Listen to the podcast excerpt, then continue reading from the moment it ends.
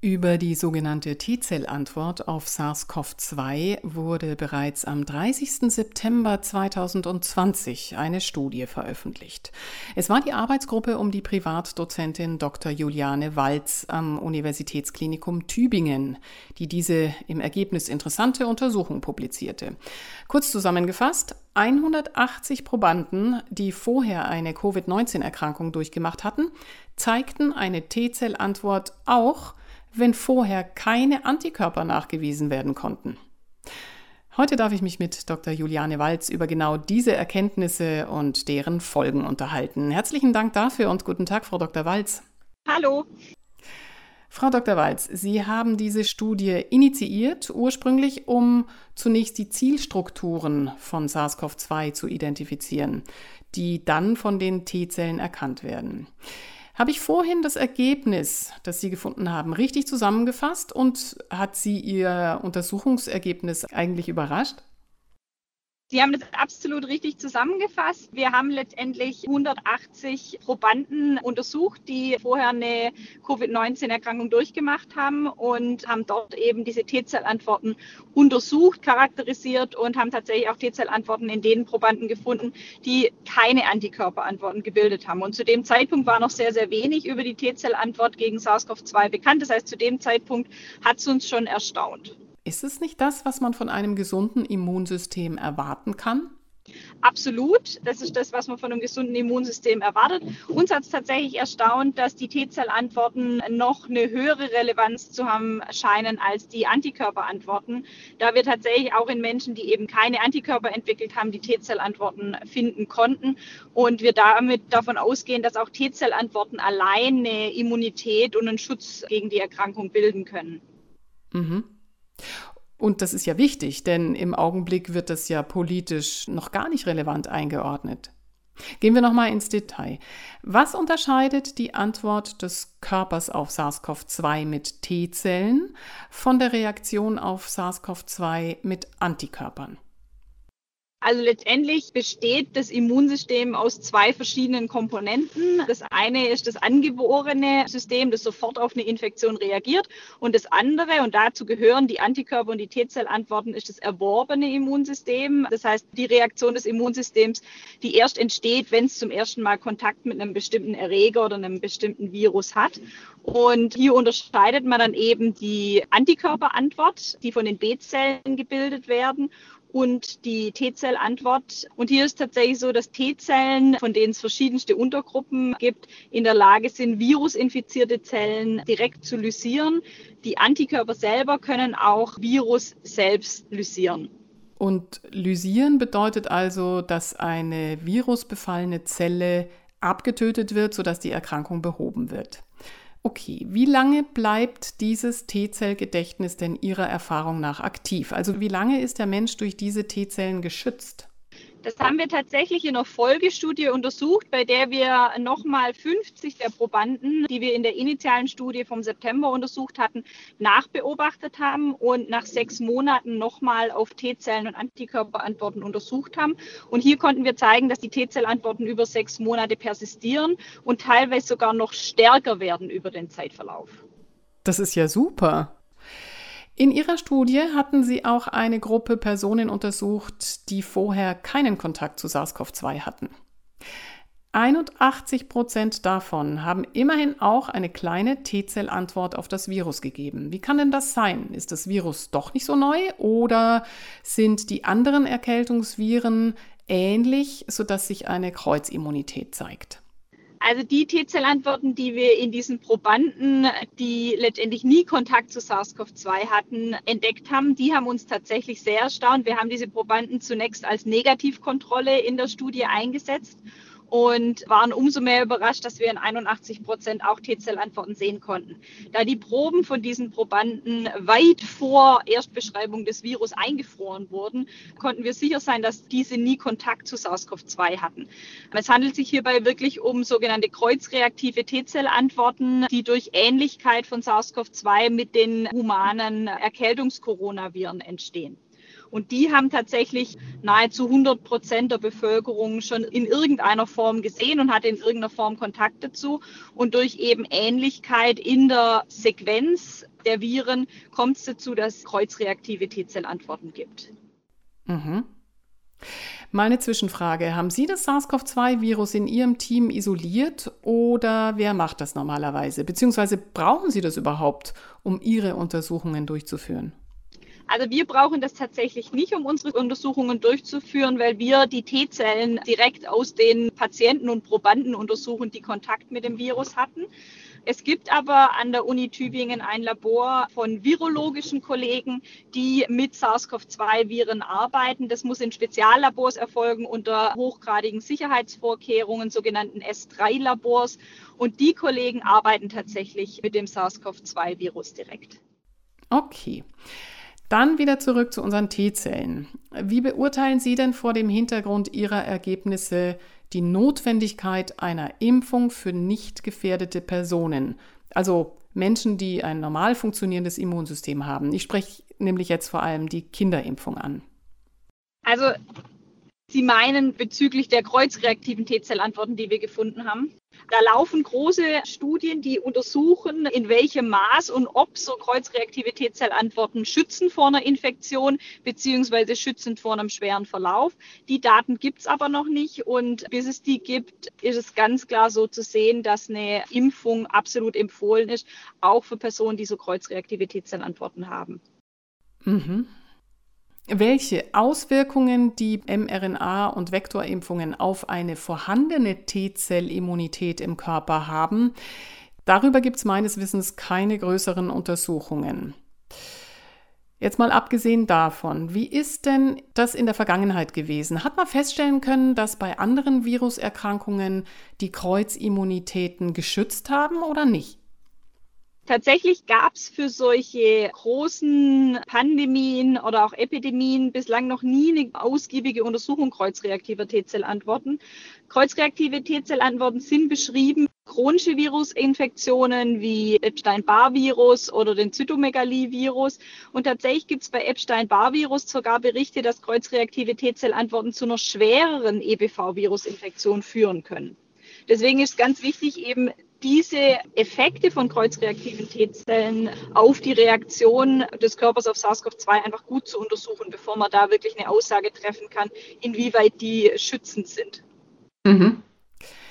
Ihre Studien wurden vom Bundesministerium für Bildung und Forschung finanziert und wie schon erwähnt, ein Teil davon bereits am 30. September 2020 im Nature Immunology veröffentlicht. Wie sind die Ergebnisse denn in der Presse rezipiert worden und welche Folgen haben Ihre Ergebnisse ja auch für das politische Handeln gehabt? Also was tatsächlich zu einem großen Aufruhr geführt hat, war die Erkenntnis, dass eben 81 Prozent der Personen, die nie Kontakt zu SARS-CoV-2 hatten, kreuzreaktive T-Zellantworten gezeigt haben, weil in der Presse das viel so ausgelegt wurde, als ob 81 Prozent der Bevölkerung immun wäre gegen SARS-CoV-2 und die zu dem Zeitpunkt geltenden Regeln somit nichtig wären. Da haben wir sehr schnell reagiert mit einer Gegenpressemeldung, um eben klarzustellen, dass kreuzreaktive T-Zellantworten nicht gleich gleichzusetzen sind mit einer Immunität gegen SARS-CoV-2. Aber das war tatsächlich so die erste Reaktion auf diese Meldung. Und wurde auf die ersten Ergebnisse reagiert, dass ja trotz fehlender Antikörper die T-Zellimmunität vorhanden ist?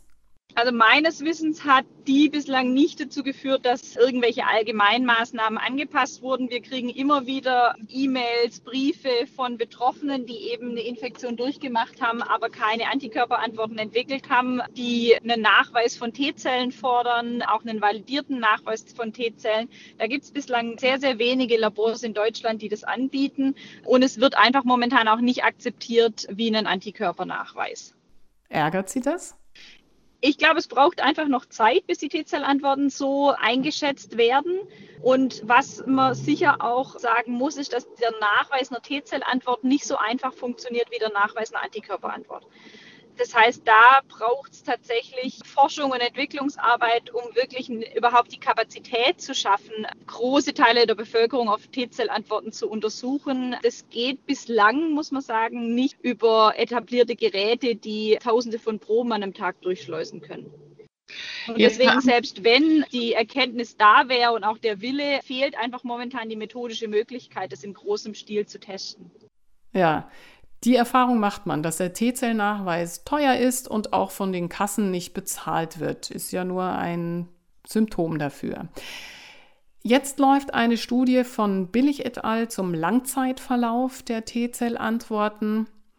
Nur bei 100% Nachweis in ihrer Studie, dass die T-Zell-Antwort nach Krankheit und über ein halbes Jahr danach stark vorhanden ist, kann man dann nicht erstmal davon ausgehen, dass das bei den allermeisten Menschen so ist?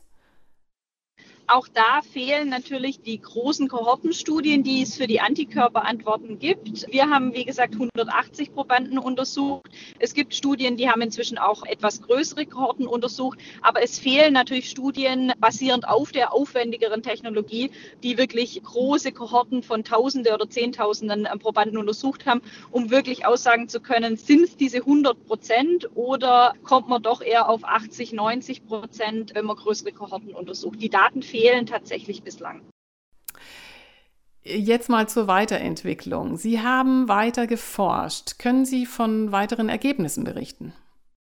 Also basierend auf diesen Erkenntnissen der Studien, in denen wir zeigen konnten, dass die T-Zellantwort sowohl in der akuten Infektion als auch für den Langzeitschutz entscheidend sind, haben wir beschlossen, einen Impfstoff zu entwickeln, der ganz gezielt eine breite und starke T-Zellantwort induziert. Und diesen Impfstoff erproben wir momentan im Rahmen von einer Phase 1 Studie in gesunden Probanden. Die Studie ist bereits weitgehend abgeschlossen. Wir arbeiten aktuell an der Auswertung der Daten und wollen im Juli dann diesen Impfstoff in einer Kohorte von Patienten untersuchen, die nicht in der Lage sind, Antikörper zu bilden und somit auf die T-Zellantwort angewiesen sind. Sie wollen also einen Impfstoff für eine breite T-Zellantwort entwickeln. Bedeutet das, dass sie quasi auf die Kreuzimmunität setzen, auch für Virusvarianten? Genau, also mit einer breiten T-Zellantwort zielen wir tatsächlich darauf ab, dass der Impfstoff sich nicht nur auf das Spike-Protein von SARS-CoV-2 beschränkt, sondern verschiedenste Proteine des Virus abdeckt und somit möglicherweise auch mehr Schutz vor neuen Varianten bietet, weil es eben nicht nur auf ein Protein des Virus abzielt. Ist es dann ein alter Impfstoff oder einer der neuen mRNA-Klasse? Das ist tatsächlich keins von beidem. Das ist ein Impfstoff auf Peptidbasis. Peptide sind kurze Aminosäuresequenzen, letztendlich kleinste Bestandteile des Virus, von denen wir wissen, dass sie von T-Zellen erkannt werden. Und da haben wir die Aminosäure oder beziehungsweise die Peptide ausgewählt, für die wir in unseren Voruntersuchungen zeigen konnten, dass die auch in der natürlichen Infektion von SARS-CoV-2 starke und schützende T-Zellantworten bilden. Sind das Virusbestandteile, die in den Körper kommen? Nein, es kommt kein Virus in den Körper, sondern es kommen nur letztendlich chemisch hergestellte 15 Aminosäure lange Peptide in den Körper. Das sind zwar Sequenzen, die aus dem Virus stammen, aber das hat nichts damit zu tun, dass man Virusbestandteile impft, sondern das ist rein auf letztendlich chemischer Basis hergestellt. Und welche Adjuvantien, also welche Zusatzstoffe werden denn zur Wirksamkeitsförderung bei Ihnen, bei Ihrem Impfstoff beigegeben? Genau, wir nutzen so wie jeder Impfstoff Adjuvantien, um die Immunantwort zu verstärken. Und hier nutzen wir ein auch in Tübingen entwickeltes Adjuvans, einen sogenannten Toll-like-Rezeptor-Agonist, der in Tübingen von Hans-Georg Rammensee und Karl-Heinz Wiesmüller entwickelt wurde und ursprünglich eigentlich für die Krebsimmuntherapie entwickelt wurde. Weiß man schon, wie darauf reagiert wird? Also mich interessiert, wie das grundsätzlich ist und, und bei Ihnen. Wird der Kontrollgruppe das Serum exklusiv des Wirkstoffs gegeben, also die Adjuvantien einfach so, oder nur eine Kochsalzlösung, also dass man quasi auch die Wirkungen der Adjuvantien mit in der Beobachtung hat? Also momentan werden in all unseren Studien noch keine Kontrollgruppen eingeschlossen, sondern in der Studie erhalten alle Teilnehmer den Impfstoff, so wie er entwickelt wurde. Und dieses Adjuvans dient letztendlich dazu, die Präsentation des Impfstoffs zu verbessern, Immunzellen an der Impfstelle anzulocken und so eine starke Immunantwort zu induzieren. Und im Rahmen der aktuell laufenden Phase 1-Studie und auch in der aktuell geplanten Phase 2-Studie erhalten alle Teilnehmer den Impfstoff. Da gibt es keinen Placebo-Arm. Das kommt dann erst bei Stufe 3. Genau, das würde erst in der Phase 3-Studie kommen. Mhm. Und da wird sich tatsächlich in der Zukunft zeigen, die aktuell zugelassenen Impfstoffe sind letztendlich entwickelt mit placebo-kontrollierten Studien. Die Impfstoffe, die in der Zukunft entwickelt werden, werden wahrscheinlich entweder im Vergleich zu zugelassenen Impfstoffen erprobt werden müssen, da es ethisch nicht korrekt wäre, jemanden einen Impfstoff vorzuenthalten. Das, das heißt, diese klassische Placebo-Kontrolle wird in Zukunft wegfallen. Wow, das wird aber dann schwierig, Nebenwirkungen analysieren zu können, oder sehen Sie das nicht so? Es ist sicher etwas schwieriger, allerdings kann man schon mit einem direkten Vergleich, mit einem zugelassenen Impfstoff in einem Arm und mit einem neuartigen Impfstoff im anderen Arm Nebenwirkungen direkt vergleichen und theoretisch auch die Wirksamkeit direkt vergleichen.